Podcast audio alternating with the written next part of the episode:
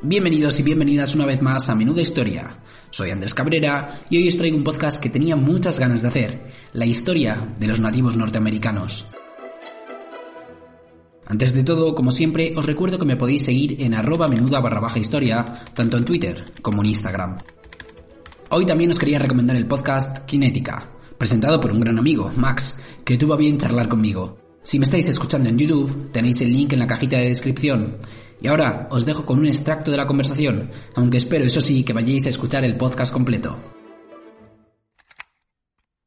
Hay muchos problemas que tenemos hoy que vienen de un ni siquiera querer entender a otra persona, sino a, no, no, no, lo que cuenta es que yo sé lo que es bueno y te voy a tratar con condescendencia porque tú si piensas esto es que eres gilipollas.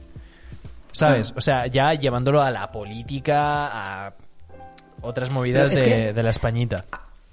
Hay una cosa que pensamos que la verdad es única e indivisible, que la verdad la tiene una persona y nos, hay muchas caras de la verdad y eso se ve en el periodismo. Yo te puedo hacer una noticia, te puedo hacer una noticia que sea verdad todo lo que dice, pero estoy ocultando información, no estoy diciendo otra parte de la verdad.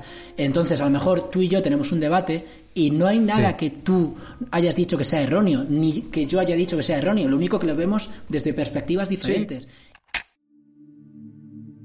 Tras la recomendación, quiero explicar el porqué de la temática de hoy. La historia de los nativos de América del Norte siempre me llamó la atención. Su cultura, su forma de entender la vida en simbiosis con la naturaleza y lamentablemente su ocaso escalonado ante el colonizador europeo. En los juegos infantiles entre indios y vaqueros siempre elegía a los indios, y no solo porque mi equipo de fútbol fuera la Leti, ¿eh?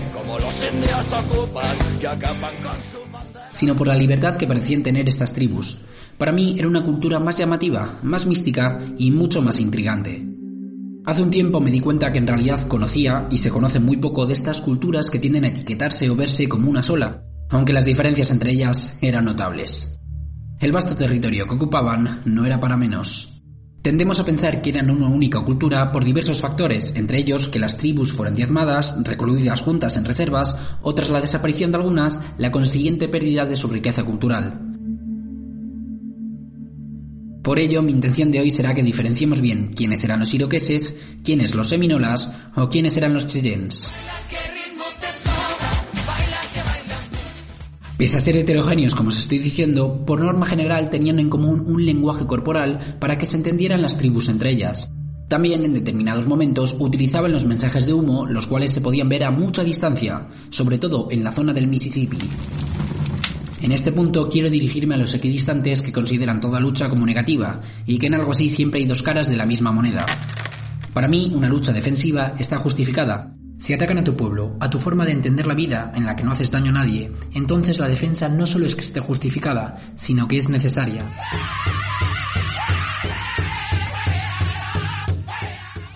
Siempre que hayas intentado mediante otras formas repeler la injerencia extranjera y no lo hayas conseguido, no quedará más remedio que la defensa.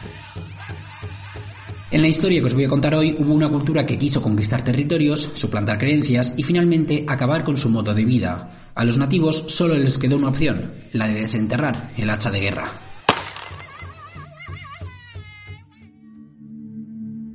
Es momento de hacer una matización terminológica. La palabra indios surgió después de que Cristóbal Colón, esa persona de orígenes inciertos y especulativos, aunque parece que genoveses, llegase a América. Colón murió sin saber que había llegado a un continente desconocido para los europeos. Pensó que estaba cerca de las Indias, y por ello él y su expedición catalogaron a los habitantes de esta zona como indios. Aunque este término inicialmente erróneo haya sido aceptado por los nativos, a mí en particular no me gusta mucho usarlo, por lo que intentaré referirme a ellos como nativos, aborígenes o por el nombre de sus tribus. También quiero matizar que hubo una infinidad de tribus o bandas que se agrupaban en confederaciones más grandes por motivos variados, aunque habitualmente bélicos. Como fue el caso defensivo ante el avance colonial. Ahí se unían, pero el resto de tiempo vivían separados. Los Sioux eran una nación o confederación en la que destacó la tribu Lakota o Tetón, y dentro de estos había diferentes clanes como los Kungpapa o los Oglala. Los orígenes de los nativos son inciertos, aunque suele haber consenso entre los historiadores sobre su entrada en América a través de lo que ahora se llama Estrecho de Bering. Algunas teorías dicen que entraron hace más de 12.000 años cuando el estrecho que separa la actual Rusia de Alaska era transitable. La congelación durante la última glaciación provocó que el nivel de las aguas bajase y así surgió el puente de Beringia. En este punto hay muchas incógnitas y diversas opiniones entre los historiadores. Se cree que los Inuit, los habitantes de las tierras del Ártico, no se asentaron en el norte del actual Canadá hasta el 2000 a.C. Cuando a partir del año 1492 los europeos llegaron masivamente al nuevo continente, no se explicaban quiénes eran estas personas que no salían en la Biblia, es entonces cuando surge la teoría de las tribus perdidas de Israel. Al no hablar la Biblia de América, los habitantes de este territorio debían ser alguna tribu perdida del antiguo reino hebreo. No había otra explicación. Sobre el 300 después de Cristo, en el suroeste del actual Estados Unidos, prosperaron pueblos agricultores de maíz, judías o calabacines. Entre estas culturas se encontraban los Jojocam, los Anasazi y los Mogollón. ¿Cómo mola este nombre, eh? ¿De qué tribu eres? De los mogollón. ¿A qué quieres que te gane? Bueno, estos pueblos eran principalmente agrícolas. En cambio, en el centro del actual Estados Unidos, en las planicies, se asentaron pueblos cazadores de bisontes. Los Inuit serían tribus cazadoras de mamíferos marinos del Ártico principalmente.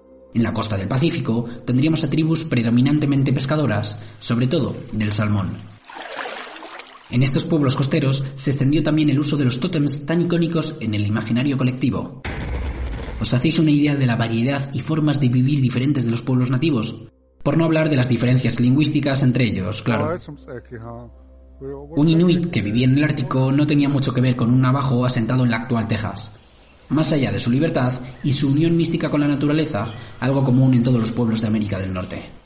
Bien, una vez entendidas las diferencias, en el sureste, en las zonas boscosas, se asentaron tribus cazadoras recolectoras y también pueblos agricultores. Los aborígenes allí establecidos comenzaron a prosperar a orillas del Mississippi, surgiendo sobre el siglo XII después de Cristo las que se consideran primeras ciudades de América del Norte.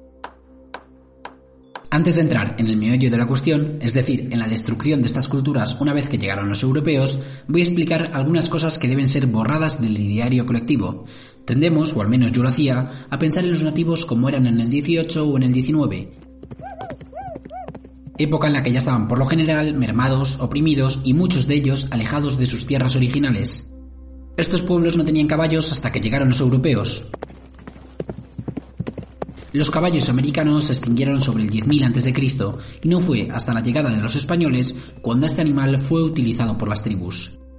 También, la mayoría de pueblos pudieron llevar una vida nómada con la llegada del caballo, antes iban caminando.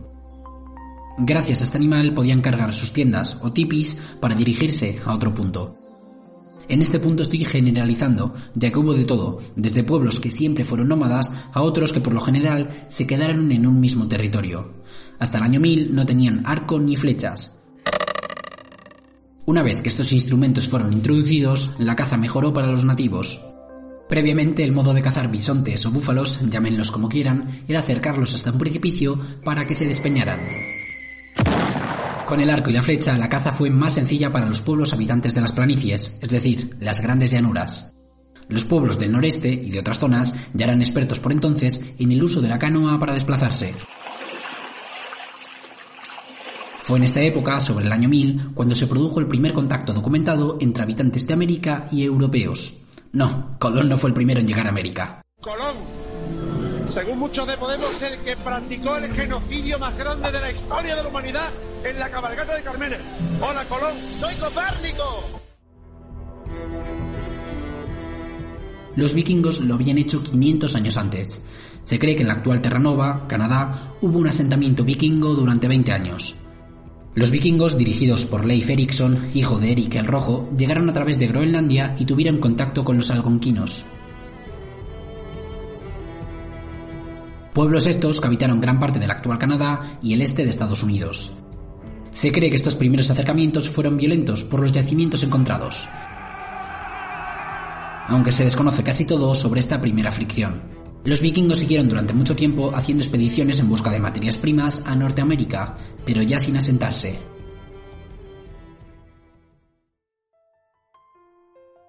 Ahora sí, vamos a la llegada masiva de europeos a partir de 1492. En un inicio, los españoles protagonizaron las incursiones en el continente, conquistando América del Sur o Centroamérica y realizando expediciones en América del Norte. Poco a poco, eso sí, se empezaron a hacer frecuentes los viajes de franceses, ingleses, neerlandeses, portugueses, suecos y hasta de rusos por Alaska.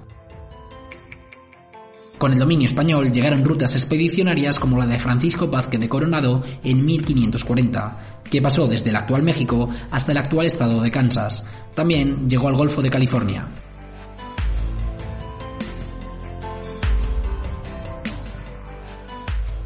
Durante esta ruta los españoles perdieron unos cuantos caballos que cambiarían el modo de vida de navajos, comanches y apaches. Los españoles portaban enfermedades para las que no estaban preparados los nativos, diezmando poblaciones, sobre todo en el Caribe. El daño español no fue tan notorio en América del Norte, aunque sí perjudicó especialmente a los indígenas de Florida, estos eran los Timucua y los Calusa. Por cierto, los españoles pensaron a su llegada a la península de Florida que era una isla. El nombre de la península se lo dio el explorador español Juan Ponce de León, nombrándola inicialmente Pascua Florida. El primer asentamiento europeo permanente en Norteamérica también fue aquí, en San Agustín. Más adelante los españoles llegarían a construir asentamientos en El Paso o San Antonio, ambos en Texas. Aunque llovió mucho desde las primeras expediciones hasta la consolidación de estos asentamientos. Pese a que los españoles fueron los primeros europeos en dominar el continente, también emprendieron viajes desde muy pronto los ingleses, como el de Giovanni Caboto, conocido como John Cabot en la cultura inglesa, en 1497. En su recorrido llegó hasta Terranova. El objetivo inicial de los europeos era buscar una ruta comercial más provechosa hacia Asia. Tampoco hemos cambiado tanto, aunque en mi opinión sí a peor. Si no, miren lo que está pasando ahora con el deshielo del Ártico. Las potencias, en lugar de pensar en el problema medioambiental que esto supone, están más pendientes de aprovechar nuevas rutas comerciales o de aprovecharse de las materias que se esconden bajo el hielo. Comerciar hasta morir, ya saben. Aunque claro, en los siglos XV y XVI tendían a pensar mayoritariamente que los recursos eran ilimitados. Ahora hay más dudas sobre ello. También el comercio se ha vuelto aún más agresivo en todos los aspectos, pero volvamos al tema que me enciendo. El siglo XVI podemos calificarle como el de las expediciones marítimas por la costa atlántica. Los franceses llevaron la iniciativa en las primeras expediciones del XVI por esta zona, pero pronto los ingleses entrarían en la competición por dominar el comercio. Ambas potencias querían aprovechar las posibilidades que les podía dar Norteamérica. Las tiranteces entre ingleses y galos se trasladaron desde muy pronto a América, el choque de dos mundos casi antagónicos entre europeos y amerindios se daría a finales del 16, pero sobre todo en el 17. Los europeos tenían, y lamentablemente tendemos a tener, una mentalidad mediante la cual solo concebimos la forma de organizar la sociedad a la forma de nuestro continente. No se entiende, por norma general, otro tipo de sistema que no sea el nuestro, el colonialismo, amigas y amigos.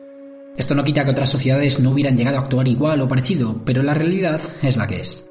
Los que no tenían una civilización parecida a la europea eran etiquetados de salvajes. Esto es lo que pasó en estos primeros contactos.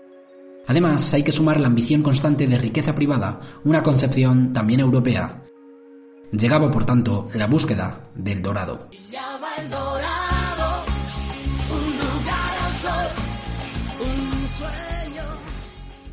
Lemoyne, explorador francés del 16, diría en referencia a los nativos lo siguiente. Sería deseable que los corazones y espíritus cristianos estuviesen llenos de tan poca codicia.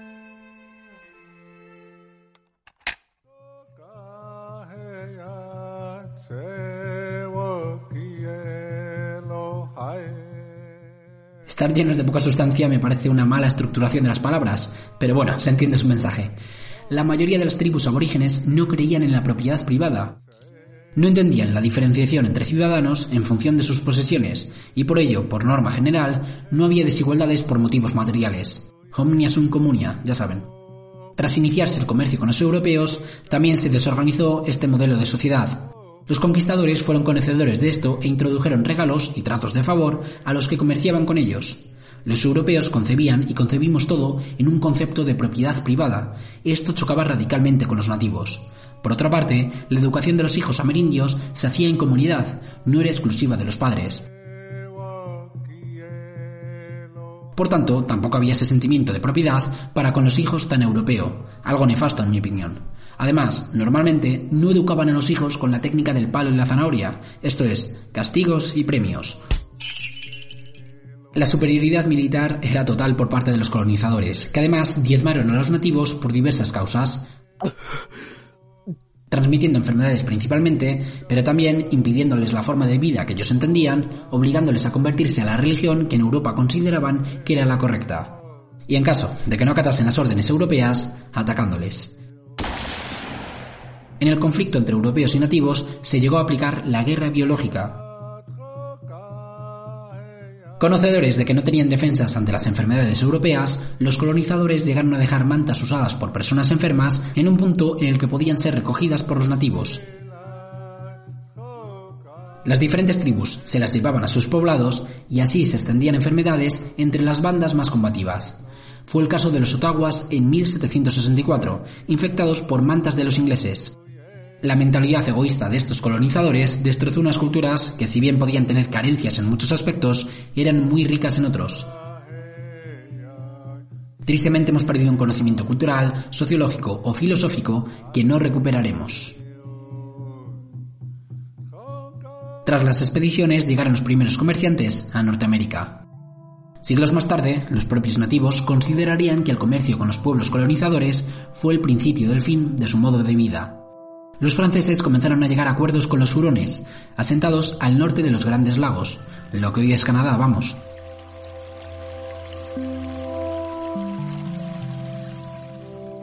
Los hurones vendían pieles a los franceses, sobre todo de castor, que era muy popular en la metrópoli, a cambio de otros bienes. Por su parte, los británicos entablaron contactos con los iroqueses, una confederación inicial de cinco tribus formada por los Mohawks, Oneida, Onondaga, Cayuga y los Seneca. Más adelante absorberían tras un enfrentamiento a los Erie y llegarían a un acuerdo con los Tuscorora, la sexta tribu. En este punto vio necesario matizar el modelo de guerra nativa antes de la llegada de los europeos. Las batallas eran principalmente cuerpo a cuerpo, con hachas o tomahawks, y el vencedor no acababa con la tribu vencida ni destruía sus aldeas, normalmente absorbían a su pueblo. Más adelante, con el conflicto abierto con los colonos, se pudo ver como muchas mujeres y niños europeos fueron integrados por los indígenas, no masacrados como pasaba la inversa. Así hablaría un jefe de Delaware a los ingleses en el 1758. Os amamos más de lo que vosotros nos amáis, porque cuando nosotros hacemos un prisionero, lo tratamos como a uno de nuestros hijos.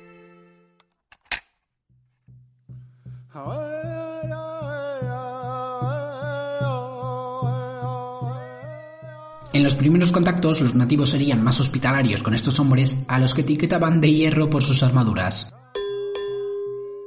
De hecho, este material llamaba mucho la atención de las diferentes bandas. También les asombraba su blancuzca piel y sus barbas pobladas. Algunas tribus trataron como deidades a estos hombres en un inicio, pero tardaron poco en darse cuenta de las torpezas de los mismos para adaptarse al entorno. Los iroqueses ayudaron por norma general a los colonizadores, llegando a curar el escorbuto a algunos enfermos ingleses. Sin embargo, los nativos no tenían cura para la viruela. Los Massachusetts perdieron a casi todos sus habitantes por esta enfermedad. Por otra parte, hubo casos de comerciantes europeos que se integraron en la cultura nativa hasta el punto de preferir su modo de vida. Estos fueron sobre todo los tramperos o también conocidos como trotabosques. En un conflicto tan grande y con tantos episodios vividos, hubo también casos de europeos que buscaron una integración entre culturas o un acercamiento al entendimiento con los pobladores ancestrales del territorio. Un caso notable fue el de William Penn. Su apellido daría nombre después a la actual Pensilvania. Era cuáquero, es decir, practicante de una doctrina religiosa protestante, él y las personas que tenían su misma interpretación de la fe buscaron un trato cercano con los nativos, de entendimiento, vamos, por lo que hubo cordialidad entre las partes. Aunque me estoy dando cuenta que estoy avanzando mucho en el tiempo, volvamos a comienzos del 17. En 1620 llegó el icónico Mayflower, representado en infinidad de películas, con los puritanos a bordo. Unos años antes se había producido el contacto entre Pocahontas y John Smith. Así es, ambos existieron. ¿Crees que es tuyo todo lo que pisas? te adueñas de la tierra que tú ves, mas cada árbol... Bueno, decir que John Smith existió en realidad es como decir que uno de cada dos ingleses ha existido, ya me entienden. En fin, ambos fueron reales, de carne y hueso, pero no como nos ha hecho creer Disney.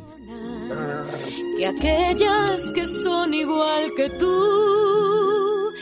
Pocahontas tenía unos 12 años y fue ofrecida en matrimonio por su padre, Cajun Sonacok, jefe de la Confederación de los Powhatan, a John Smith como símbolo de coexistencia entre las comunidades. John Smith era el gobernador de Jamestown, primer asentamiento inglés en Norteamérica. Smith buscó que los nativos se subyugasen al rey de Inglaterra, algo que el líder de las tribus no hizo. Tras las tentativas constantes de los británicos, John Smith fue llevado con una soga al cuello ante Gajuna. Pocahontas me dio para que salvaran la vida del inglés. Hay dudas sobre la veracidad de estos acontecimientos. Pocahontas acabaría casándose con el viudo inglés John Rolfe y cambiaría su nombre por el de Rebecca Rolfe.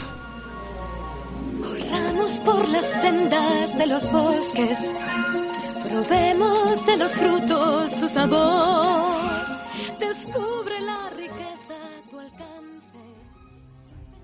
Los Powhatan y los colonos terminarían matándose entre ellos en esta zona de la actual Virginia. Este episodio fue un ejemplo más de una realidad que iría en aumento con los años. Ante la falta de entendimiento de culturas y la ambición europea por materias nativas, la guerra sería una realidad constante. Los franceses fueron en un inicio más pacíficos que los ingleses. Los galos jugaron un papel inicial de comerciantes. Para 1650 las guerras europeas se trasladarían a Norteamérica, lugar en el que cada vez llegaban más franceses y británicos. Serían estas dos potencias las que protagonizarían la primera gran guerra en la zona, aunque también hubo escaramuzas por ambas partes con los neerlandeses, no fueron comparables. Un enfrentamiento prolongado con armas del viejo continente sería devastador para el modo de vida del este de Norteamérica. En un inicio los nativos llamarían palos de fuego a esos extraños utensilios que los colonizadores utilizaban para matar a sus enemigos. El enfrentamiento entre franceses e ingleses tuvo diferentes episodios durante los más de 100 años que duró. Ambas potencias buscaron alianzas con los nativos, los cuales también llegaron a tener armas de fuego. Eso sí, las potencias extranjeras trataron de no darles demasiadas armas por si se les volvían en su contra. Los franceses consiguieron llegar a acuerdos con los hurones, mientras que los británicos lo hicieron con la Confederación Iroquesa. Iroqueses y hurones estaban enfrentados entre sí. Los europeos supieron aprovechar esta enemistad a su favor. Los franceses dieron armas y privilegios a los hurones que estaban convencidos de la causa, otros sectores entendieron que era mejor buscar la paz con sus hermanos enemigos, los iroqueses. Esto no se produjo. Los Mohawks, parte de la Confederación Iroquesa, mermaría los hurones, aunque como dije antes, al estilo nativo, es decir, absorbiéndoles. Los Mohawks ya habían acabado en su día con los moicanos, los cuales habitaban en el noreste del actual Estados Unidos.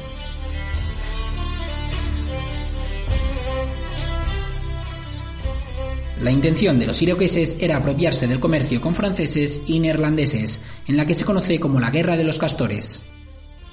Entre los europeos se produjo la Guerra del Rey Felipe, que significó el desplazamiento de pueblos nativos como los Delaware o los Sound al oeste. Más adelante llegaría la Guerra del Rey Guillermo, de 1686 a 1697. Poco a poco los británicos fueron ganando terreno a los franceses en sucesivas contiendas hasta que en 1763 el Tratado de París confirmó el control británico sobre la América francesa.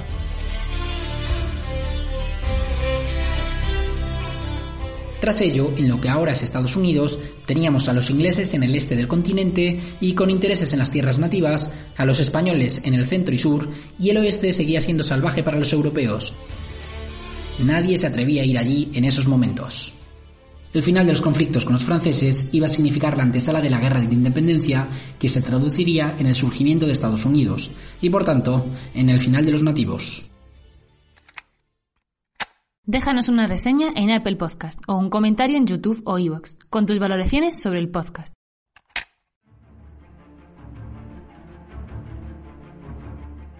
La situación entre británicos asentados en Norteamérica y la metrópoli se fue deteriorando secuencialmente.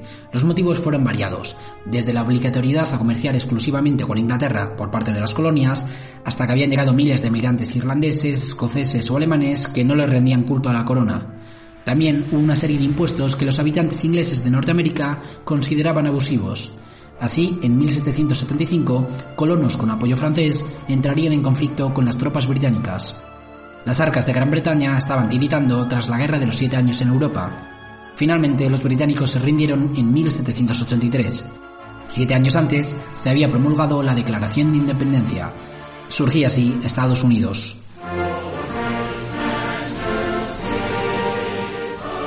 Los ciudadanos fieles a la corona británica, neoyorquinos en parte, emigraron al norte. Por cierto, Nueva York, antes de llamarse así, era Nueva Ámsterdam, ya que había sido un asentamiento neerlandés que pasó después a los británicos.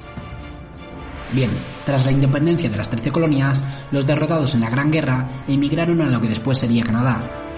Una curiosidad es que la palabra Canadá se cree que viene de la palabra iroquesa Kanata, que significa comunidad o poblado.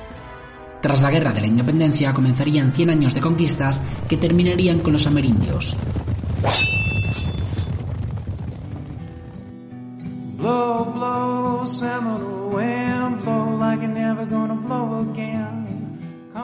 Los conflictos precedentes habían provocado la huida de muchas tribus nativas al oeste y el surgimiento de nuevos pueblos que se juntarían entre las diezmadas poblaciones. Un ejemplo serían los seminolas, asentados en Florida.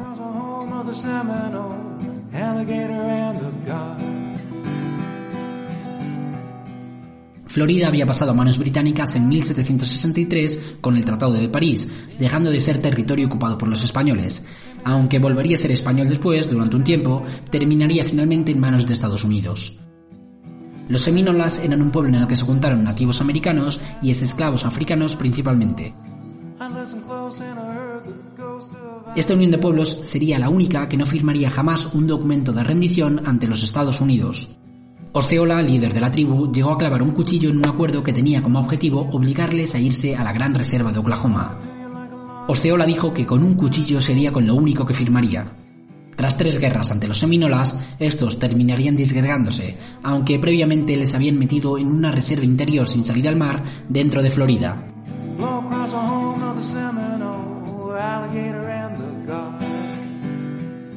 Para 1858 les habían echado ya del territorio. Fueron de los más combativos con la expansión estadounidense. Antes de adentrarnos en el siglo XIX, cabe hablar de tratados o documentos que terminarían siendo papel mojado. En 1763, el gobierno británico decretó que los territorios del oeste pertenecían a los nativos. La manía que tienen los gobiernos con la pertenencia de la tierra, ¿eh? Después, el gobierno estadounidense firmó infinidad de documentos que parecían garantizar la independencia de las tribus aborígenes. El problema, como siempre, fue la ambición desmedida. Tras firmar acuerdos que dejaban algún territorio a los nativos, se descubría que en su suelo había alguna materia interesante para buscar fortunas o para el gobierno. Por tanto, los nativos ya podían buscarse otro territorio sin interés mercantil, o bueno, se lo buscaba el gobierno más bien. Esto diría el icónico toro sentado años más tarde.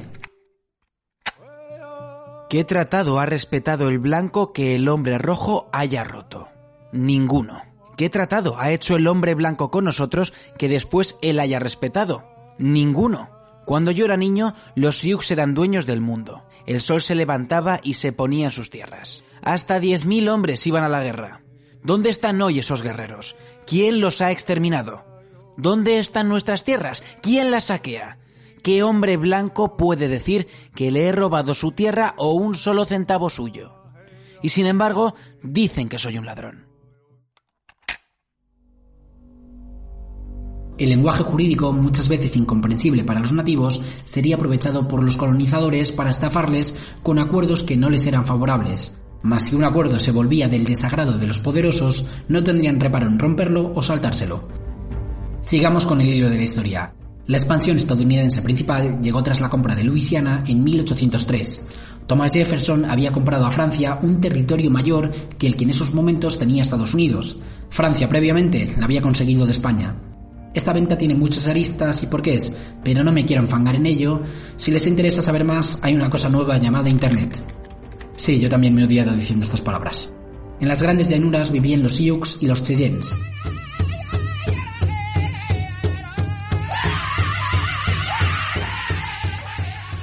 En 1804 llegaron las primeras expediciones al salvaje oeste, o civilizado oeste, según se mire. Descubrieron la existencia de oro en California y Colorado. ¿Y para qué queremos más? Pese a la resistencia de Sioux, Cheyennes o Navajos, el final de los indígenas ya se vislumbraba. En 1838 se produjo el Sendero de Lágrimas, esto es, la migración forzosa al oeste de tribus asentadas en el suroeste. Las llamadas de forma racista cinco tribus civilizadas, entre las que estaban los Cherokees o los Choctaw, fueron llevadas a la Gran Reserva de Oklahoma. ¿El motivo?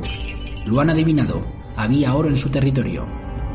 Así que ya podían irse a otro lugar. Se asentarían principalmente en la Gran Reserva de Oklahoma. Oklahoma viene de Oklahoma, que en lengua Choctaw significa gente roja.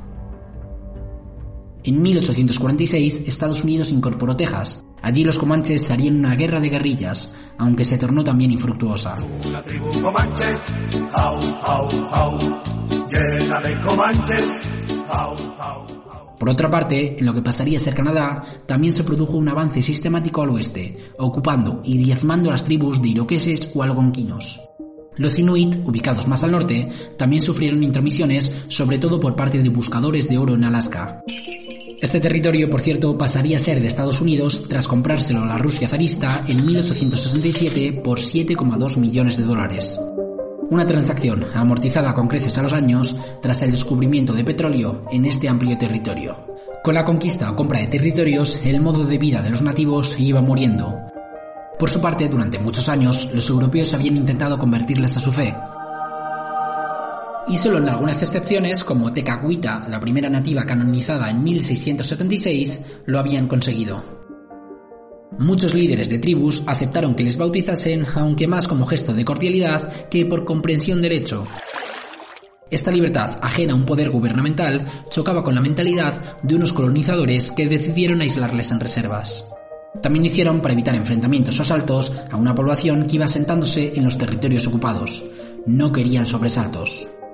El gobierno promovía y ayudaba a los colonos que se asentaban en zonas inhóspitas para ellos. Por otro lado, el modo de vida de las planicies, mediante la caza de bisontes, fue terminando debido a la expansión colonial en la que se produjeron hechos insólitos para los nativos, como la caza recreativa. Connie tenía razón. He exterminado la especie. ¿Qué he hecho? ¿Qué he hecho? Cálmate, padre. Quedan dos. ¿Qué he ¿Qué he hecho? Otros mataban a los animales solo para conseguir pieles. Los Cheyennes o Sioux, que aprovechaban todo de este animal, no entendían cómo se podía cazar por el mero hecho de hacerlo. Yo tampoco lo entiendo, la verdad. Aunque claro, detrás de todo esto había un plan gubernamental. Si acababan con su modo de vida, sería más sencillo que pudieran encerrarles en reservas o que accedieran a sus requisitos a cambio de comida. El general Sheridan dijo que los cazadores habían hecho más en dos años que el ejército en 40 al acabar con el habituallamiento de los indígenas. Cuando se terminaron los bisontes, el odio de los Cheyennes y Sioux a los colonizadores aumentó considerablemente. Normal, por otra parte. Habían acabado con su modo de vida. En 1861 estalló la Guerra Civil Estadounidense, también conocida como Guerra de Secesión. Por una parte estaban los estados sureños, proclives a la esclavitud, que les daba inmensos beneficios, sobre todo en las plantaciones de algodón.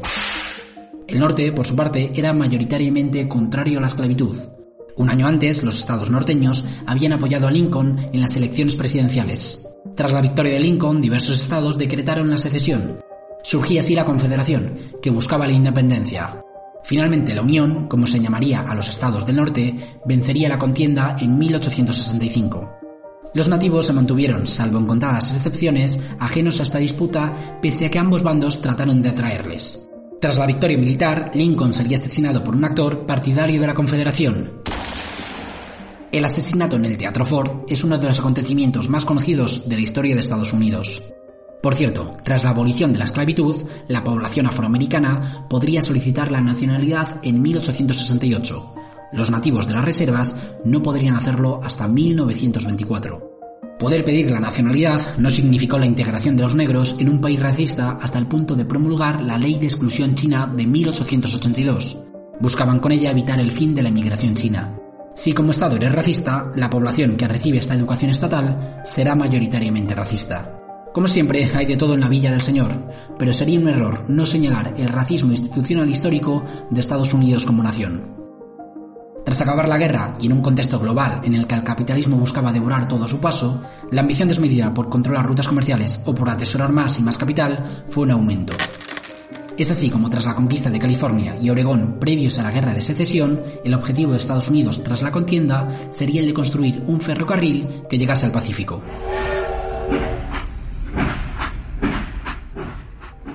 Este atravesaría las grandes llanuras, territorio aún con resistencia nativa. Esta época y estos enfrentamientos son los representados principalmente en las películas del oeste.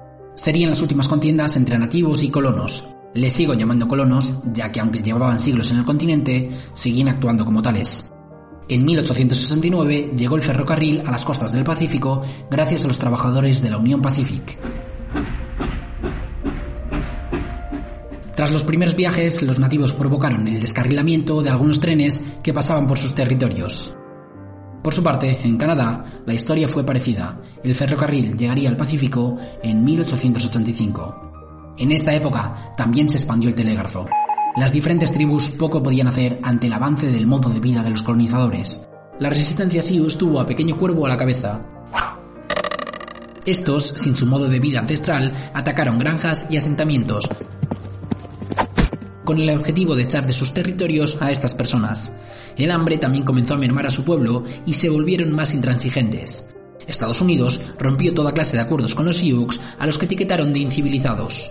Por otra parte, los apaches y los navajos también resistirían en el sur, puesto que no querían irse a las reservas, como les estaban obligando. Cochise, líder nativo, diría: Los apaches fueron un día una gran nación. Hoy no quedan más que unos pocos. Por eso desean la muerte.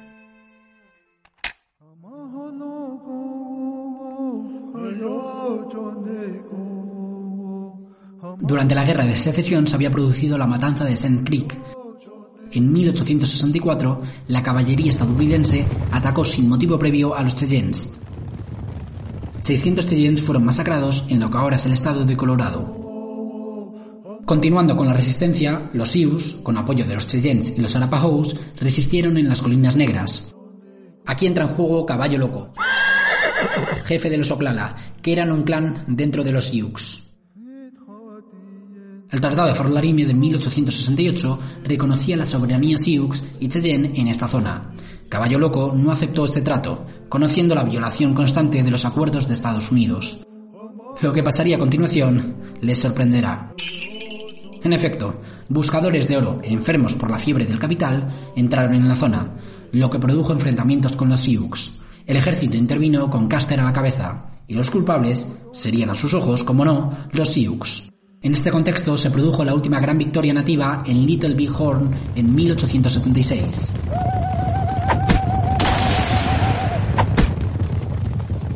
El comandante Custer y unos 600 soldados fueron sorprendidos por los amerindios, entre los que estaban Caballo Loco y Toro Sentado. Tras esta victoria, el gobierno de Estados Unidos se mostró intransigente ante unos pueblos que estaban dando sus últimos golpes. Tiempo después, Caballo Loco sería asesinado en prisión a bayonetazos. Toro Sentado emigró a Canadá, aunque terminaría volviendo a una reserva en Estados Unidos. La historia de Toro Sentado fue triste en muchos aspectos terminaría participando en shows de Buffalo Bill, ese cazador de bisontes magnificado por las novelas que realizaba shows para el entretenimiento de los vencedores. Toro Sentado sería asesinado en una reserva en 1890 por un policía. Aunque bueno, hablando de asesinatos por parte de la policía, quizás debería utilizar un sinónimo en estos casos. Eh, un accidente. Sufría un accidente. Para 1880, los nativos estaban casi en su totalidad en reservas. La principal sería lo que actualmente es el estado de Oklahoma. El modo de vida en estas pasó a ser el de completa dependencia. Al vivir en territorios inhóspitos, habitualmente sin posibilidad de trabajar la tierra, los nativos necesitaban de los blancos para comer. Hicieron de la dependencia su modo de vida, algo parecido a lo que pasa actualmente con el pueblo saharaui o lo que ocurre en Lesbos o en otras partes del mundo. Debido a que no se les permite ser libres o prosperar, solo pueden vivir de la caridad, una palabra que cada día detesto más. La caridad toma el significado para mí de limpieza de conciencias de una parte que se sabe opresora. La caridad significa no integrar o no ayudar a la autogestión. La caridad es un parche que nada soluciona. Menos caridad y más solidaridad para ayudar a la autogestión. Una vez que tenían controlados a los nativos, el gobierno trató de cambiar su mentalidad mediante la educación. Los niños serían escolarizados en colegios que les enseñasen cómo funcionaba el modelo estadounidense. En la medida de lo posible, intentaron que los niños fueran internados para así alejarse de sus padres y que perdieran el sentido de pertenencia. Buscaban que no se les educase en esa libertad o en esa carencia de propiedad privada. Si educas en el egoísmo, no fomentas el espíritu crítico o promueves la consumición, tienes como resultado a personas que no se replantean tu dogma y por tanto no se replantean las diferencias de poder. Con la llegada del siglo XX, el alcoholismo y los suicidios fueron una constante en las reservas y lo siguen siendo a día de hoy. Los nativos no tenían nada que hacer además de participar en shows o representaciones para que los curiosos que se creían civilizados se divirtiesen con las ocurrencias o tradiciones de estos supuestos salvajes. ¿Quién es el salvaje? ¿El que encierra a personas en reservas o el que quiere vivir libre siendo autosuficiente sin que le molesten?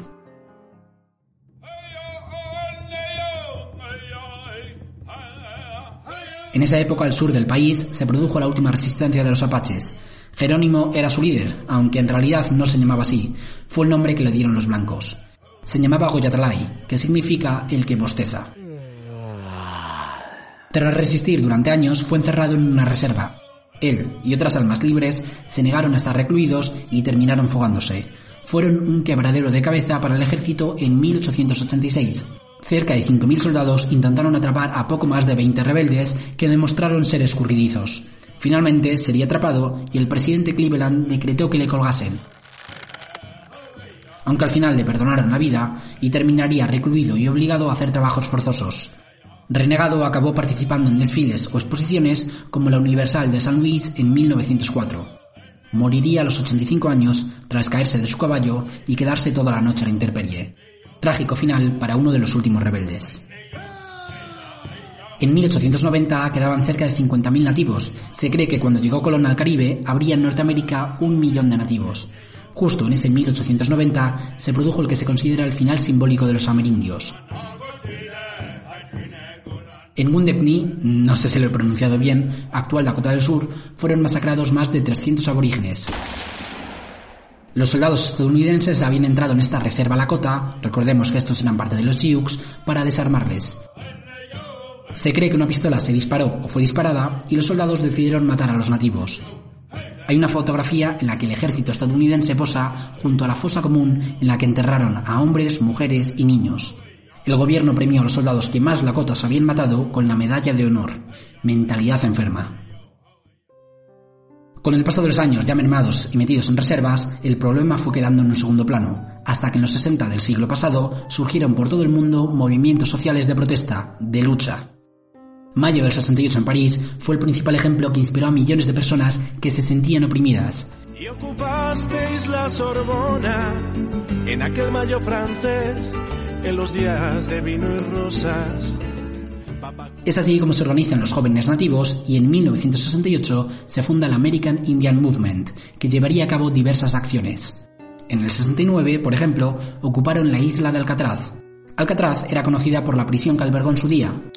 Llevaba cerrada desde 1963. El Tratado de Forlarim del siglo XIX del que os hablé antes, firmado entre el gobierno de Estados Unidos y los Sioux, decía que cualquier zona que hubiese sido abandonada por los estadounidenses podría ser ocupada por ellos. Los activistas encontraron esta fisura y ocuparon la isla. La solución del gobierno norteamericano fue bloquearles por mar para que no les llegasen víveres. No les querían dar ni un margen de libertad. Otra acción llevada a cabo por los nativos fue la de ocupar la Oficina de Asuntos Indios. Este organismo hacía el papel de carcelero, también ocuparon un edificio en Wounded donde se había producido la matanza más de 80 años antes. Varios activistas aguantaron 61 días atrincherados ante la presión policial. En este contexto se produjo un hecho simbólico con mucha fuerza. Marlon Brando fue premiado en 1973 al Oscar a Mejor Actor por El Padrino. Tu paraíso era América. Tenías tu negocio, la vida te iba bien, la policía velaba tu sueño con la ley y no me necesitabas. Pero ahora vienes a mí a decir, don Corleone, pido justicia. El actor no acudió a recoger el premio y en su lugar fue el aborigen Shannon Littlefeather, que tras rechazar el galardón dio un breve discurso ante la sala. Posteriormente leyó un comunicado ante los medios criticando la industria cinematográfica de Hollywood por estigmatizar al pueblo nativo y en apoyo a las personas encerradas en Wounded Knee. That he very regretfully cannot accept this very generous award. And the reasons for this being are the treatment of American Indians today by the film industry, excuse me,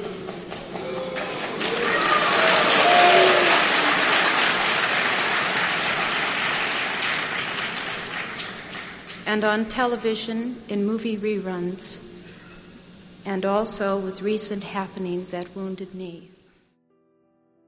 También hubo marchas por todo el país, alguna sorprendente como la de 1978 que llevó activistas desde la costa del Pacífico hasta Washington. Fueron de costa a costa para concienciar sobre el ostracismo hacia su población. Además, se extendió el modo de protesta conocido como sitting o sentadas.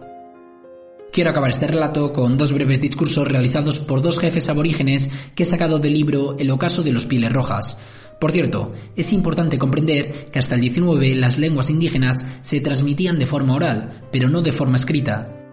Sí que existía el lenguaje pictográfico, pero no la escritura hasta el 19 y aún así era residual. Escuchemos a Ala de Águila.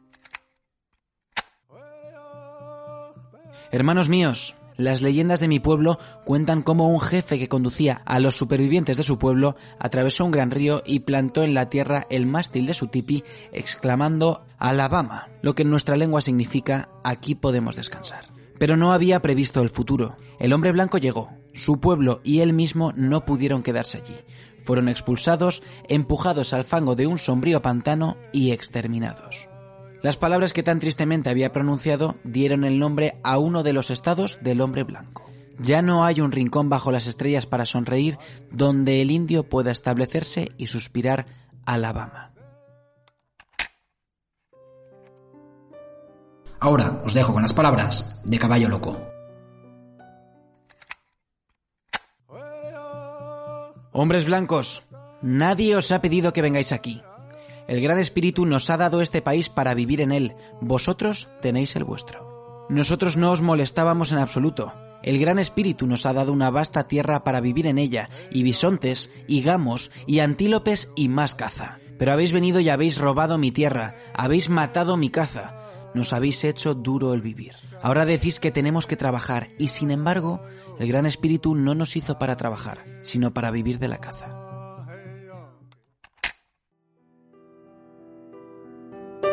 Tremenda estas últimas palabras que se pueden asociar a lo que pasa hoy en día.